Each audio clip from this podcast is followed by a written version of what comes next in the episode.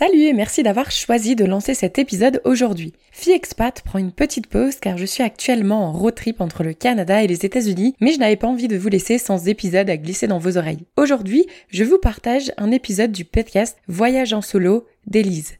Ce podcast regroupe des témoignages et conseils pour ceux, mais surtout pour celles qui n'osent pas se lancer dans l'aventure du voyage en solo. Élise avait pris la parole derrière mon micro dans l'épisode numéro 20 où elle nous parlait depuis l'Islande. Mais dans l'épisode que vous venez de lancer aujourd'hui, Élise et son invité, Naïs, à seulement 20 ans, décide de réaliser son rêve et de traverser en bateau l'Amazonie. Belle découverte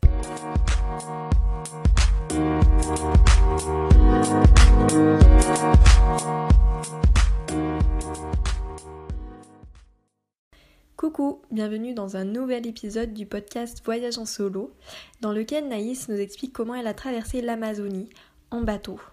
Donc je vous laisse écouter cet épisode vraiment très intéressant.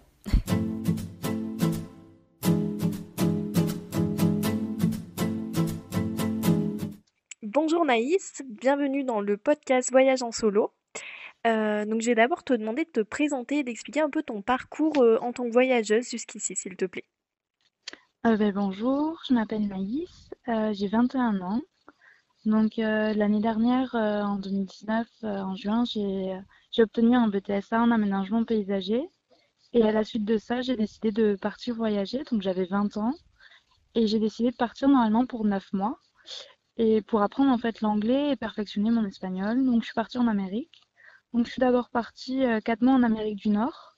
Et aussi en Écosse pendant un mois. Où j'ai fait du volontariat et du couchsurfing tout au long de mon voyage. Donc pour, euh, pour apprendre l'anglais. Et en décembre, euh, je suis arrivée en Équateur et là, j'ai refait un volontariat d'un mois. J'ai voyagé un peu. Et en fait, euh, fin janvier, je suis arrivée en Amazonie.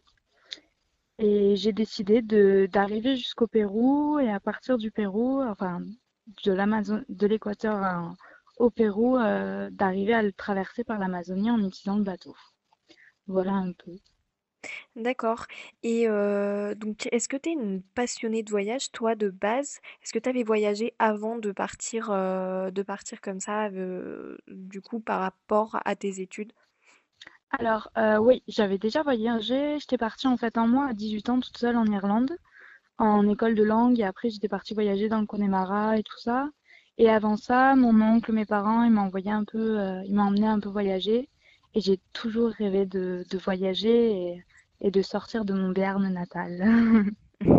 OK et heu et donc du coup, tu es partie hyper jeune, seule en fait, donc à partir de 18 ans et heu, est-ce que c'est quelque chose qui t'a fait peur ou qui a fait peur à ton entourage, heu? Parce que aussi jeune, c'est c'est peut-être pas hyper rare, mais on n'en trouve pas non plus, hyper souvent. Oui, effectivement. Mais la première fois que je suis partie un mois, pas du tout, parce que pendant, pendant deux, trois semaines, j'étais encadrée par une école de langue et tout ça. Et j'étais en famille d'accueil, donc euh, ils étaient pas du tout, euh, ils avaient pas du tout de peur. Bon, ils étaient comme tous parents ou comme toute famille, voilà, ils, se questionnaient, ils te posent des questions. Mais là où ça a été le plus difficile à avaler, c'est quand j'ai dit que je voulais partir vraiment sur un autre continent à l'âge de 20 ans euh, pendant 9 mois. Là, ça, là, ça a mis beaucoup de temps à, à se faire avaler par toute ma famille. Voilà. OK. Et donc, du coup, donc tu as fait du volontariat, du couchsurfing. Euh, donc comment tu as appris, enfin comment tu as connu ces, ces possibilités de de voyage et de logement en fait, du coup? beaucoup en traînant sur internet et après je suis pas mal sur les groupes de voyageuses, sur Facebook, We Are Backpackers et tout ça et j'ai passé en fait une année complète, la dernière année de mon BTS à vraiment préparer ce voyage. Donc au départ, on part avec une idée floue, où on veut faire le tour du monde en deux mois, hein, on va dire ça comme ça. Et après, on comprend un peu la réalité des choses. Et donc, tu... moi, je cherchais vraiment une possibilité pour vraiment apprendre l'anglais. Et juste en voyageant, j'avais peur que euh, je me retrouve avec des Français et ne pas assez apprendre et tout ça. Et j'ai découvert le volontariat, un peu par hasard, il me semble, en cherchant sur Internet et tout ça. Et j'ai trouvé que c'était une très bonne idée en fait pour euh, en même temps avoir une espèce d'encadrement, un logement sûr le soir et tout ça pendant un temps, me permettre d'apprendre et en même temps de découvrir euh, plein d'activités ou autres dans les pays et ne pas être euh, dès le départ en fait dès le départ de mon voyage livré à moi-même en me disant ça y est je pars en voyage quoi. Donc comme ça le couchsurfing c'était pareil. J'ai beaucoup, je me suis beaucoup renseignée au départ parce que c'est quelque chose qui fait un peu peur quand même d'aller loger chez, chez des inconnus une nuit comme ça. Et sur toutes les expériences que j'ai eues, j'en ai eu une qui n'était pas forcément très positive, où le lendemain j'ai demandé euh, voilà, à partir. Mais sinon, tous les autres, ça a été des, des régals. J'ai été logée que chez des hommes pratiquement, sauf une personne. Et ça s'est toujours très bien passé et j'en ai de super souvenirs. D'accord. Ok, ouais, donc tu te renseignais quand même en amont. Euh, Ouais, euh, ouais, mais c'est vrai que le volontariat, c'est quelque chose qui est pas mal euh, utilisé en fait par les personnes qui, qui vont voyager. C'est aussi un moyen de d'être euh, d'être logé et du coup pour le budget, c'est peut-être un peu plus euh, un peu mieux aussi.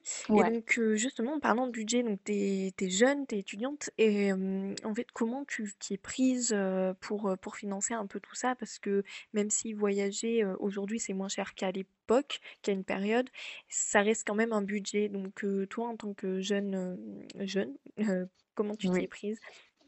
Alors, moi, je suis partie avec très peu d'argent par rapport à la majorité des voyageurs. Donc, j'ai décidé de partir avec 5000 euros, en fait, pour 9 mois. Euh, budget que j'ai réussi à tenir sur mes 9 mois. Et en fait, euh, bah, j'ai beaucoup de chance. Euh, j'ai une grand-mère qui a eu un hôtel quand elle était plus jeune. Et lorsqu'elle a vendu cet hôtel, elle a mis de l'argent de côté. Et, en fait, elle a redistribué cet argent à ses petits-enfants. Et on a chacun un peu une part d'argent qu'on a eu le droit d'utiliser à partir de nos 18 ans pour faire ce qu'on voulait. Donc, en fait, moi, j'utilise ça.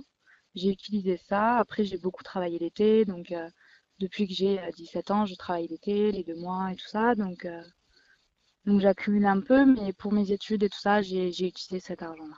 Voilà. Ok, d'accord, ok. Ouais, Ouais, Donc, tu as aussi un peu travaillé à côté, euh, ce qui te permet euh, ouais, voilà, de, de remplir un peu. euh, Ok. oui.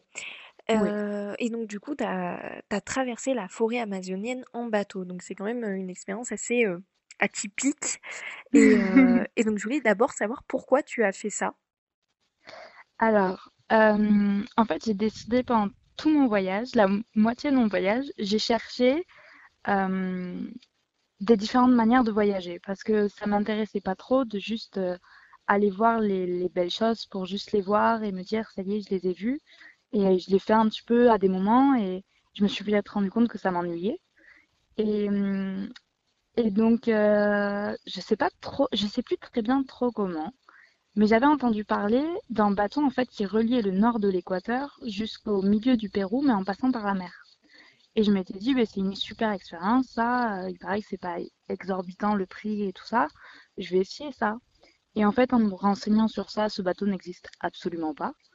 Et en cherchant sur des anciens forums qui datent de 2004, 2007, euh, ce genre de choses, j'ai découvert qu'il y avait des gens qui avaient réussi à traverser en fait de l'Équateur jusqu'au milieu du Pérou en passant par la forêt amazonienne en fait. Et en redescendant les fleuves, en utilisant les bateaux locaux et tout ça. Et j'ai été très intriguée par ça. Donc je me suis beaucoup renseignée sur ça et tout ça, ben, pour savoir un peu parce que c'est un milieu que je connaissais pas du tout. Et j'ai réussi à trouver euh, des informations pour arriver à faire ce trajet. Voilà. D'accord, ok. Et, euh, du coup, euh, tu, tu l'as fait toute seule euh, ou t'étais quand même accompagnée d'un organisme ou d'autres personnes en fait? Euh, non, en fait, je l'ai fait toute seule euh, d'un bout à l'autre. Après, comme tout type de voyage, on rencontre des gens au fur et à mesure, donc j'ai jamais vraiment été seule. Je me suis fait plein d'amis sur le trajet. Et donc, dans chaque bateau où j'étais, j'ai sympathisé avec des gens. Je, prends, j'aime beaucoup sympathiser avec des gens parce que pour moi, qui suis seule, ça me donne une certaine sécurité en me disant que si les gens ils me connaissent plus et tout ça, ils pourront m'aider si j'ai un quelconque souci et, et moins avoir la peur de l'inconnu en voyant que voilà, je parle espagnol, je je suis pas l'étranger qui arrive sur leur bateau. Et du coup, ben, je suis partie toute seule. En fait, il y a très très très très peu d'informations sur Internet. Et je me suis plutôt dit que j'allais aller dans une ville qui s'appelle El Coca euh, en Équateur, qui est dans le nord de l'Équateur, qui est un peu l'entrée dans la forêt amazonienne équatorienne. Et je me suis dit que là-bas, en fait, j'allais j'allais voir ce que les gens disaient, j'allais discuter avec les gens pour voir si ça se faisait ou si des gens faisaient, en fait, simplement. Ok. Et, euh, et du coup, comment tu t'y es prise pour louer un, un bateau? Enfin, t'as loué un bateau, comment ça s'est passé? Alors, j'ai pas loué un bateau. En fait, j'ai utilisé les, les bateaux de transport locaux et les bateaux de cargaison. Donc, euh, sauf qu'il y a, y a rien qui va direct. En fait, d'abord, j'ai fait un trajet en voyant qu'il y avait un fleuve qui s'appelle le Rio Napo, qui arrivait à- qui descendait de El Coca jusqu'à Iquitos, qui est en Équateur, qui est, euh, qui est au Pérou, la plus grosse ville équatorienne péruvienne. Et donc je me suis dit que si je prenais ce fleuve, il devait bien y avoir des bateaux qui les reliaient au fur et à mesure. Et donc en fait, euh, j'ai simplement pris des bateaux pour avancer de village en village. Donc euh, les premiers bateaux sont des bateaux de gens qui, de locaux en fait, qui viennent dans la grosse ville pour venir chercher de, les principales denrées alimentaires ou venir en vendre et qui repartent après dans leur village qui sont en fait euh, éparpillés tout le long du rio, du fleuve en fait. Et donc le bateau il va s'arrêter en fait à tous les petits villages.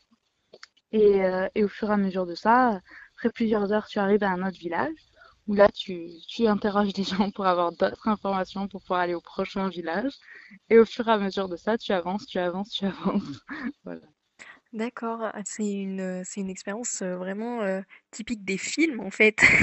C'est, Ah, ça, ça donne vraiment envie, ça a l'air hyper intéressant. Ça a dû, ça a dû t'ouvrir l'esprit, un truc de, de fou. ouais. Et c'est surtout que c'était un rêve de petite fille d'aller, de rentrer en Amazonie et de, enfin, de voir ça, quoi. Qu'est-ce que, qu'est-ce qu'il y avait dedans, qu'est-ce que c'était? Et en fait, en traversant l'Amazonie comme ça, j'ai trouvé que c'était beaucoup plus petit que ce que ça paraissait. Bon, j'ai quand même passé un mois pour la traverser, mais en fait, j'ai trouvé que c'était très accessible par rapport à, bon, après, très accessible. euh, j'ai réussi à y aller, mais tout le monde, je pense, n'a pas la capacité physique ou autre pour y aller peut-être. Mais je m'attendais à quelque chose de tellement plus imprenable ou de pas pouvoir vraiment y aller. Une barrière végétale de plusieurs mètres où genre tu peux vraiment pas du tout pénétrer. Et non, c'est pas tout à fait ça quand même. Ouais, c'est vrai qu'on on entend beaucoup parler de l'Amazonie, mais nous, en tant que qu'occidentaux, comme ça en France, euh, on a du mal à voir comment comment c'est comment c'est fait, en fait. Ouais, Et, euh, exactement. et du coup, donc euh, c'est fait, euh, donc euh, t'es, t'es passé dans les villages et tout, et, euh, et c'est fait comment? En fait, c'est un long fleuve qui traverse tout, il y a des villages sur les bords, comment comment c'est organisé tout ça? Alors, en fait, avant de partir pour ça, par le biais d'un ami, j'ai pu faire une immersion dans, une communauté Guarani qui est en Équateur. euh, à El Coca avec un guide local. C'était du tourisme euh, communautaire. Et donc j'ai pu en fait pendant euh, cinq jours vraiment aller dans, en Amazonie. J'ai j'ai vécu chez, chez la tante de ce, de ce guide et tout ça pendant cinq jours où vraiment voilà, on allait marcher en Amazonie. J'ai pu en fait vraiment voir ce que c'était la forêt. Parce que pendant tout mon trajet, après en fait j'étais sur un bateau sur un fleuve, donc ce sont des fleuves. Le Rio Napo, il n'est pas extrêmement grand. Mais bon, ce sont des fleuves qui font quand même euh, des centaines de mètres de large, ou euh, avec des endroits où il y a tellement d'îles qu'en fait on voit même pas d'un bout à l'autre, on voit des îles.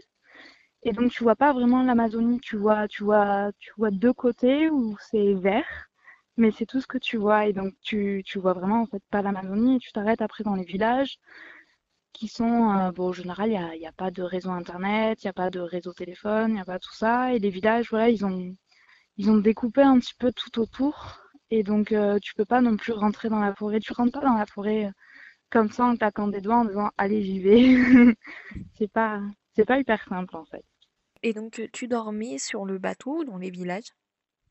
Alors, en fait, j'ai, j'ai divisé mon parcours en, en deux fois. J'ai fait une, première partie où je suis allée de El Coca à Iquitos, au Pérou. Et en fait, cette partie, c'était divisé en plusieurs bateaux. Donc, j'ai pris en tout sur cette partie, je crois, cinq bateaux. Ça allait de la barque avec euh, simplement euh, une barque avec un moteur, avec un monsieur et moi dessus, à un bateau beaucoup plus, euh, beaucoup plus local où il y avait, on était euh, 30 sur la, sur la barque, des barques plus grandes du coup. Et, euh, et du coup, dans cette partie-là, je dormais pas sur le bateau. En fait, je m'arrêtais dans les villages au fur et à mesure.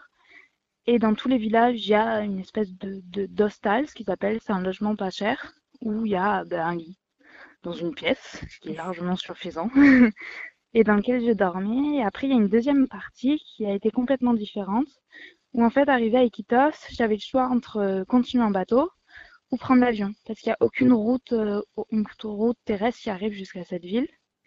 Et là, j'ai décidé en fait de continuer en bateau le plus loin possible. Et donc là, j'avais le choix entre deux types de bateaux. Un qui allait dans Yurimagua, une ville qui était à juste deux trois jours de bateau, et un autre qui allait à Pucallpa, qui est entre 6 à 10 jours de bateau. Donc j'ai pris celui-là, Et celui-là, ce sont des cargos mixtes. Donc, tu as des étages où, en fait, tu as les gens qui logent. Et les gens, en fait, ils dorment dans des hamacs. Donc, tu apportes ton propre hamac et tu vas l'accrocher dans le cargo.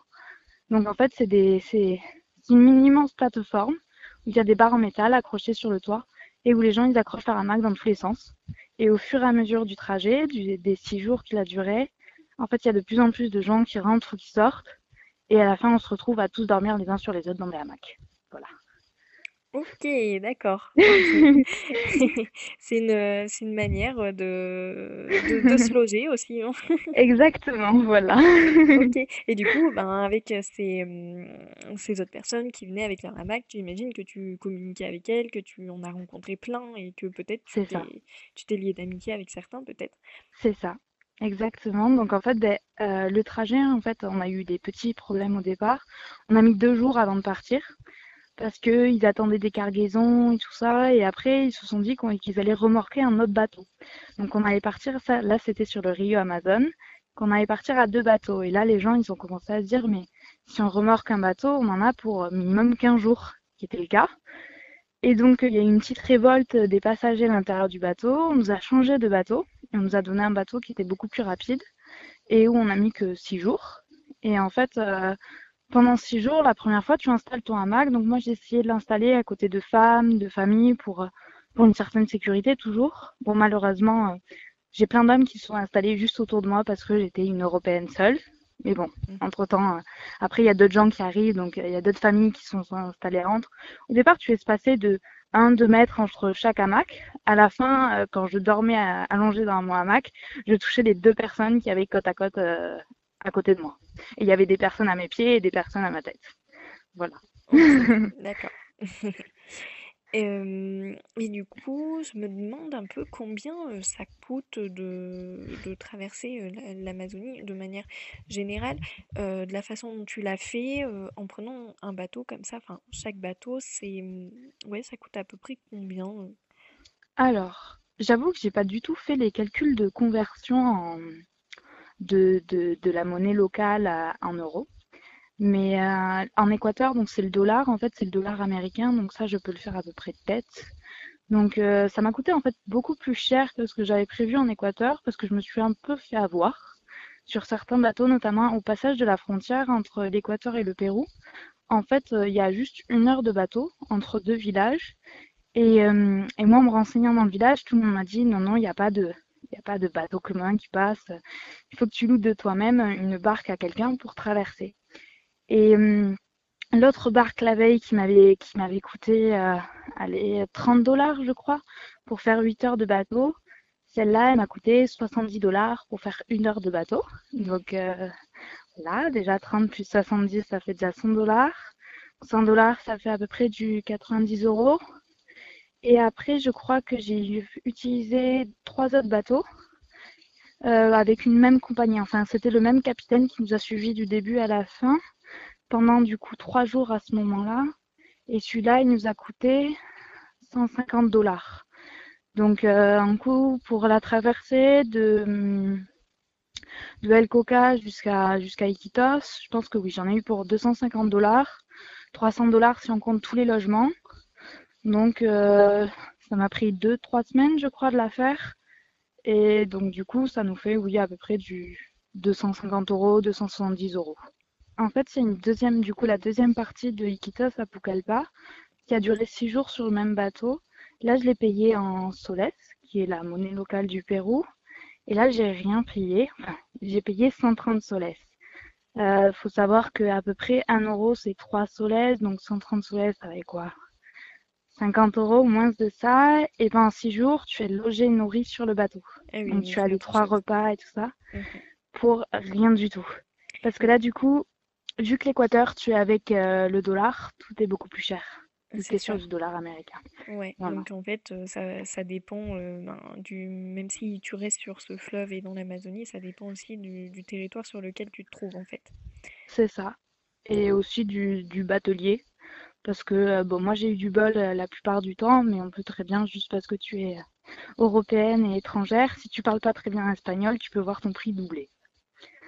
En fait, parler la langue locale, l'espagnol en l'occurrence, moi, ça m'a aidé partout parce que du coup, de suite, les gens, ils sympathisent un peu avec toi, tu peux discuter un peu avec eux et tout ça, et ils comprennent que ne peuvent pas trop t'arnaquer du coup sur le prix. Ouais, Voilà. donc tu conseilles peut-être quand même pour faire, euh, pour vivre cette expérience, faut au moins, faut parler espagnol. Et si euh, on parle euh, anglais, mais très bien anglais, est-ce que euh, ça peut aider ou ça risque d'être compliqué aussi? Non, euh, ce- ça, ça ne servira à rien, à part si vous allez juste à Iquitos, mais il faudra y arriver, ben, soit en bateau, soit en avion. Mais après, sur toute l'autre partie, ça ne servira à rien parce que les gens, ils parlent l'espagnol et encore, il y en a beaucoup qui parlent même pas l'espagnol, en fait, qui parlent les langues locales. Mhm. Donc euh, déjà, après, ils ont un espagnol avec un accent. euh, normalement, je me débrouille plutôt bien, mais il y a des moments, ils ont des accents tellement forts que, par exemple, les grands-parents, on les comprend pas et c'est c'est la petite fille qui va venir te parler, qui a 10 ans et qui va s'occuper de tout parce que euh, sinon, euh, ils savent que la grand-mère, tu la comprends pas, quoi. D'accord. Voilà, Euh, ouais, c'est un peu comme, euh, comme partout euh, par rapport au- aux accents et aux, aux c'est ça. dialectes et aux... Ouais. Ok, d'accord. Et, euh, et donc par rapport au matériel que tu devais amener avec toi, donc euh, un, j'imagine que tu avais du coup ton hamac et Ouais. euh, le reste, euh, comment, comment tu t'organisais au niveau du matériel? En fait, euh, moi, je suis partie avec un sac euh, de 40, euh, 40 litres à peu près, un sac de randonnée. Euh, du début à la fin de mon voyage, donc j'avais pris des habits pour supporter le moins 10 degrés au Canada et pour supporter le 40 degrés euh, en Amazonie. Et, euh, et à l'intérieur de mon sac, j'avais aussi un sac de couchage que j'ai eu du début à la fin, qui m'a été d'une grande utilité parce qu'en Amazonie, en fait, on pense qu'il fait très chaud. Donc oui, il fait très chaud la journée, mais le soir, il fait très froid. Et la nuit, il fait froid. Donc, euh, en fait, le, le soir, je dormais dans mon duvet, qui est quand même un duvet zéro moins 10 degrés. Il fait tellement humide parce qu'il pleut que du coup, tu le froid sur toi, en fait. Donc, euh, j'avais des habits pour tous les jours, un short, un t-shirt. Ça, il n'y a aucun problème avec euh, le fait que tu découvres tes jambes ou tes épaules parce que eux-mêmes, ils sont en short, en t-shirt. Et après, ben voilà, la nuit, euh, par contre, je rajoutais euh, un pantalon, des grosses chaussettes, un pull, un deuxième pull, euh, mon kawaii, euh, Ah oui, voilà. Ah oui, rien à voir avec le- entre le jour et la nuit, du coup, c'est le cas de le dire. Non, rien à voir. Mais c'est surtout que l'humidité, en fait, elle, euh, elle donne vraiment très froide, très froid, pardon. Et après, sur le bateau, par exemple, sur le cargo, avec le vent qui s'insère dans le bateau, en fait, ça fait, ça fait vraiment, ça donne vraiment très froid. Et euh, les dernières nuits, euh, moi, je me rappelle, j'avais une famille à côté de moi qui dormait par terre parce qu'il n'y avait pas assez de place dans les hamacs. Et je leur avais prêté, en fait, mon, mon, mon, mon duvet parce que elles étaient juste en robe, elles avaient leur robe de tous les jours, elles dormaient avec ça. Et elles avaient, mais elles pouvaient pas dormir. À 3 heures du matin, elles étaient toujours debout parce qu'il faisait trop froid. Et du coup, moi, je m'étais entassé les, mes pantalons, mes, mon, ma doudoune, mon duvet, mon kawaii, enfin, tout ce que j'avais sauf mon duvet sur moi. Et eux, ils avaient mon duvet. Voilà. D'accord. Donc, ah oui, solidarité, euh, entraide, tout ça, c'est très, c'est super. Ouais. Et j'ai vraiment, ça a été une de mes meilleures expériences parce que en Amérique du Sud, quand tu es européen, enfin, moi, j'ai trouvé ça, c'est que tu as tendance à être considéré comme une machine à sous et quelqu'un qui est très riche et qui a beaucoup les moyens et qui aura les moyens de tout acheter. Et donc sur ce bateau, en fait, j'étais à égal égal de ces personnes parce que je mangeais la même chose qu'eux, je vivais le même parcours et qu'ils avaient rien à me vendre, ils étaient juste là pour voyager. La plupart, c'était des gens qui avaient de la famille en Amazonie et qui, a- c'était- qui avaient, euh, qui avaient migré en fait euh, sur Lima ou sur, euh, ou sur des villes qui étaient plus proches de la civilisation, ce genre de choses. Et donc, euh, j'ai vraiment pu lier des amitiés et comprendre et questionner les gens en fait sur la vie là-bas. Voilà. Ok, donc ça a été une expérience humaine très intéressante. Ah oui. Ouais, d'accord, Ça a été, oui, une de mes meilleures parce que tu peux vraiment discuter d'égal à égal aux gens et les gens, ils ne, ils ne sont pas là en fait pour te soutirer de l'argent te vendre des choses. Donc, il n'y a pas ce rapport à l'argent qui intervient. Et du coup, c'est vraiment très agréable de pouvoir euh, discuter, échanger avec des gens qui, euh, quand il n'y a pas ce rapport-là. Mm, Voilà. j'imagine. Et donc, euh, l'Amazonie, on imagine euh, ça comme euh, plutôt dangereux, surtout au niveau de la nature, euh, avec euh, les petites bestioles, tout ça. Et du coup, est-ce que tu as eu des, des petites anecdotes par rapport à ça? Est-ce qu'il t'est arrivé des, des petits problèmes Oui. euh. Oui, j'en ai quelques-unes. Alors la première, c'est que quand j'ai fait mes cinq jours en fait avec ce guide euh, dans une euh, en Amazonie. Donc on faisait des balades la journée et le soir. Je suis passionnée de botanique, donc je voulais tout apprendre sur les plantes que je croisais et j'en récupérais pour faire des herbiers plus tard. Et donc, euh, qu'il m'avait bien expliqué que voilà, faut, faut pas toucher à tout parce que ici c'est pas comme chez moi et les plantes, euh, il y en a certaines ça va pas du tout. Et une fois où on regardait comme ça les plantes, il m'expliquait, j'avais pas fait gaffe qu'en fait j'étais sous des lianes. Il y avait une des lianes qui frôlait mes cheveux. Et dans les trois minutes où on s'était posé, j'avais 300 fourmis qui étaient sur mon dos, des fourmis rouges, et il fallait impérativement les enlever très rapidement parce que si ça pique, ça peut faire très mal. C'est assez. euh, Enfin, il faut pas paniquer ou quoi que ce soit, mais tu as très envie de dire au guide enlève-me-les, enlève-me-les de suite.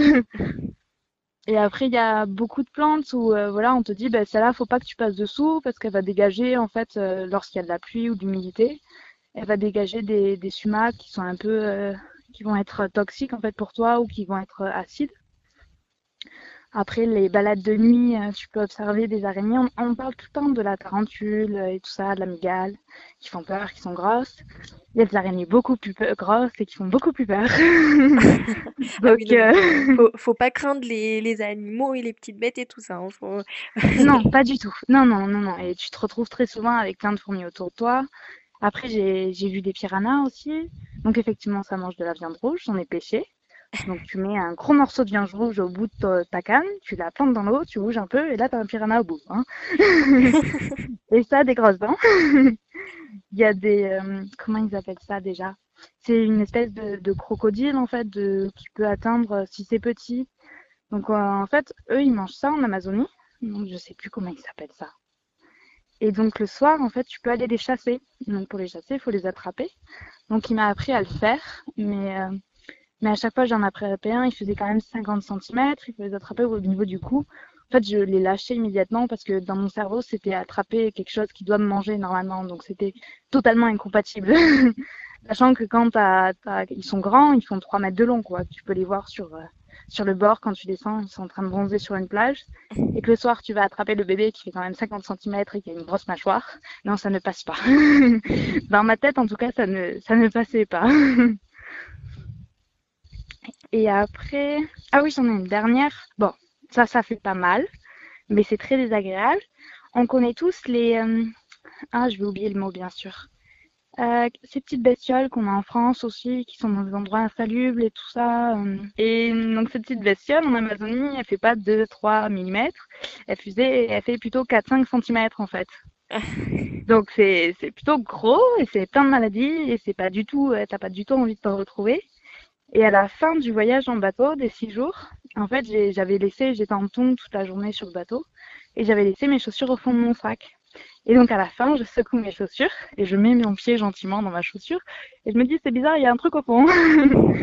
et bien effectivement, j'avais une colonie de ça qui s'installait dans ma chaussure et je les ai bien écrasés au milieu de ma chaussure. Et ils étaient au fond de mon sac pendant six jours. Donc euh, voilà, c'est très agréable comme petite chose à retrouver dans ses affaires. euh. Voilà, après Ouais. Ouais, ouais, effectivement, faut pas, faut pas craindre ces, euh, les bestioles. les voilà. bestioles. Même, même moi qui euh, ne crains pas trop, j'aurais du mal, je pense. Faudrait que je me prépare Voilà. en amont quand même. Voilà, moi j'ai pas peur de ça, j'ai pas du tout peur des insectes ou quoi que ce soit, mais j'avoue que là, dans certaines conditions où tu sais que voilà, il y a une fourmi qui fait 2 cm, tu es en train de l'observer et que si elle te pique ou qu'elle te touche, en fait là tu passes trois jours au lit. Avec la fièvre. Ouais, Ouais. en fait c'est des, des fourmis qui sont plutôt larges, qui vivent dans un arbre qui est très gros lui aussi. Et les fourmis, elles font euh, 2 cm à peu près euh, de long, donc tu les vois bien, hein, t'as pas besoin d'une loupe. Et si elle te touche ou qu'elle te pique, en fait, euh, c'est une fourmi qui, euh, tu vas avoir de la grosse fièvre pendant trois jours et tu vas délirer dans ton lit. Donc, euh, il m'a bien dit de ne pas les toucher, donc je ne les ai pas touchés. hein. Ok, donc ça t'est pas euh, arrivé, ce genre de... non. Mais à savoir qu'il y a une autre fourmi comme ça qui est aussi grosse, qui est très dangereuse, qui dort sous terre, qui est, qui est individuelle, et tu peux manger par contre. Voilà. Mais il faut la cuire, il faut manger le bout, il faut manger dans un endroit particulier. Voilà, c'est plein de techniques à connaître. Voilà, donc en fait, c'est vrai, vrai que quand, quand tu parles, on a l'impression quand même qu'il faut être avec des locaux et pas mal communiquer avec eux pour savoir un peu ce qu'il faut faire et pas faire, parce qu'on peut vite se retrouver dans, dans l'embarras, j'ai l'impression. Exactement. Et après, de toute manière, on rentre dans la forêt avec des locaux parce que c'est Enfin, moi, j'ai pas vu à aucun moment, à part dans les petits villages au milieu de la forêt où effectivement je vois la forêt. Mais sinon, dans les villes, c'est tellement étendu, où la forêt elle est tellement loin, ça a été exploité sur les côtés que. où elle est de l'autre côté du fleuve. Donc en fait, tu t'y arrives pas à y aller tout seul, toi. Après, je pense que si tu te débrouilles bien, tu peux y arriver, mais, mais si tu la cherches pas spécialement, absolument, tu la vois pas de ce mm. sens-là. Et la lisière est vraiment très imprenable, par contre. Il n'y a pas un chemin, tu rentres pas par la lisière. Quand tu es dessous, c'est comme nos forêts, donc tu circules vraiment bien. Il n'y a pas beaucoup de plantes en fait euh, au sol parce qu'elles sont très hautes. Donc, tu peux facilement, avec une petite machette quand même, y circuler. Mais la lisière, par contre, euh, tu rentres pas. Hein. S'il n'y a pas un chemin, tu rentres pas. ouais, c'est vraiment euh, très. comment dire Il y a beaucoup de, liens qui t'empêchent de passer, quoi. C'est ça Ouais, c'est ça. Il y a les plantes poussent bien, il y a de la lumière, voilà. C'est un espace où tu ne rentres pas si facilement. voilà. D'accord. Euh, ok, ben super.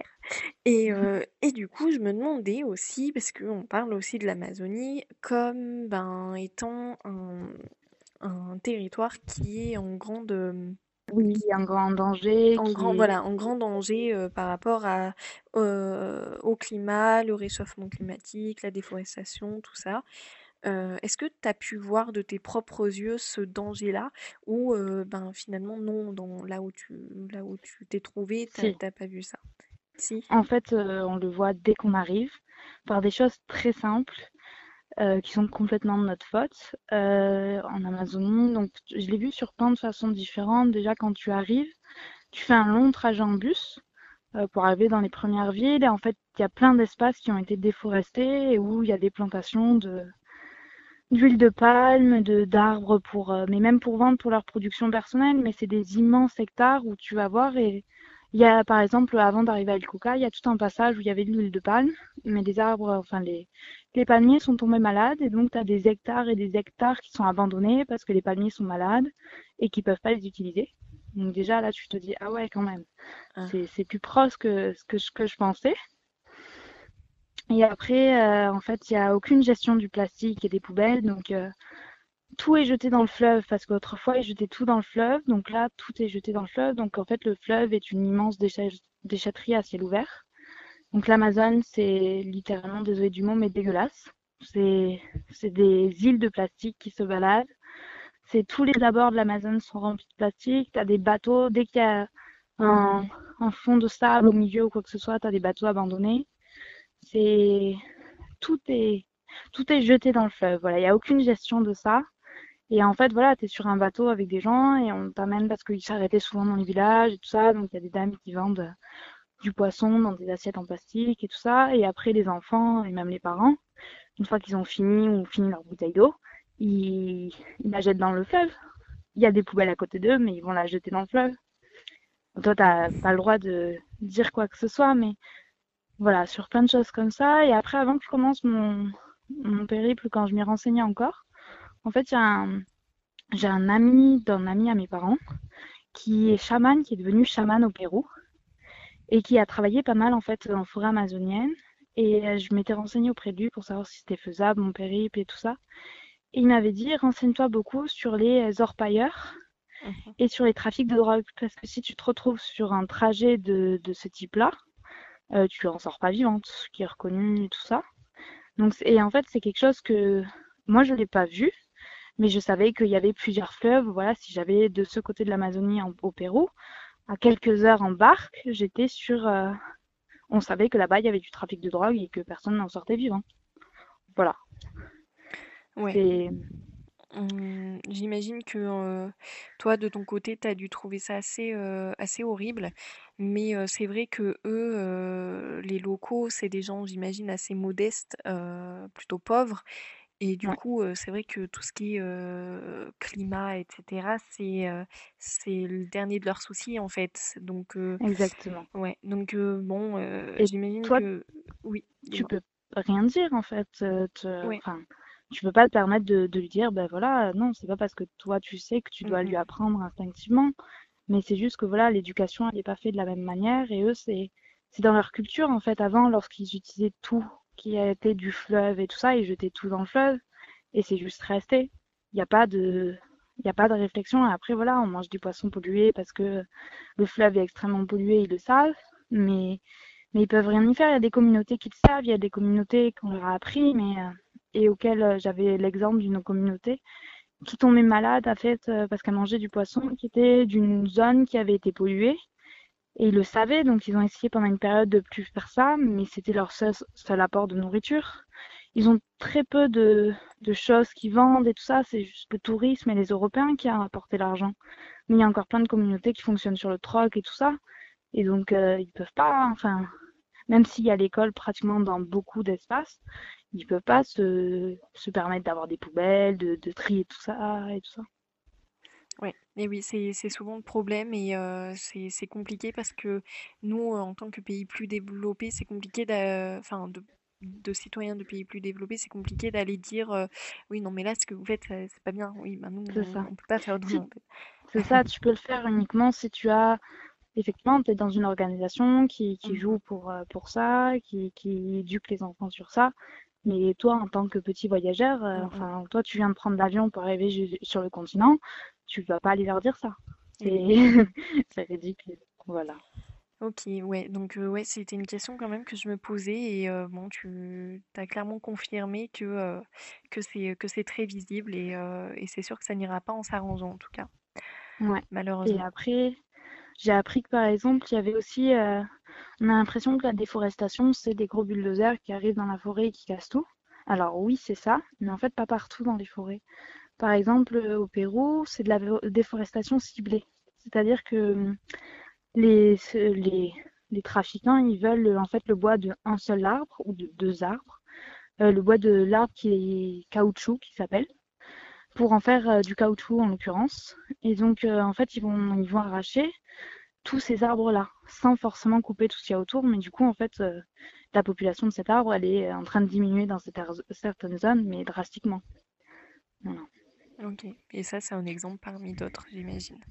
Exactement. Mmh OK, bon, heu, bon, ben, revenons à des choses plus joyeuses.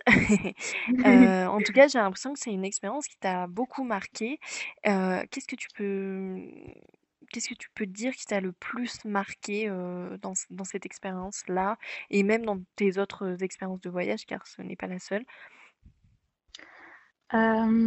J'ai adoré euh, le rapport à la nature et aux gens. Et pouvoir vivre euh, un, un rêve d'enfant et de pouvoir accéder à ça parce que c'est pas donné à tout le monde et tout le monde n'a pas les moyens financiers ou quoi que ce soit de se le donner. Et donc je suis extrêmement heureuse d'avoir eu la possibilité au moins une fois de, voir et de toucher la forêt amazonienne et, ses prairies euh, d'Amérique.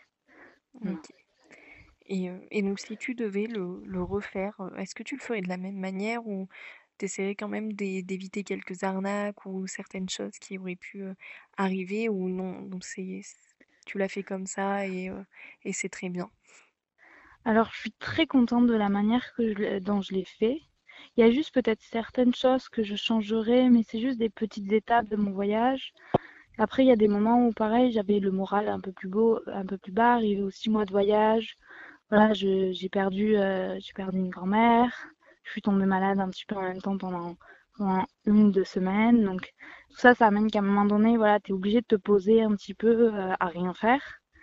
Et pendant un mois, voilà, je me suis posée sur une plage à, strictement rien faire, à part euh, barboter et apprendre à connaître les gens du village. Un Équateur, et donc c'est des, voilà, c'est des moments que tu aurais voulu pouvoir être plus productif, à faire autre chose et tout ça, mais en même temps, c'est, c'est ce qui te permet en fait de relancer ton voyage après. Donc, euh, non, il n'y a Oui, rien que je regrette.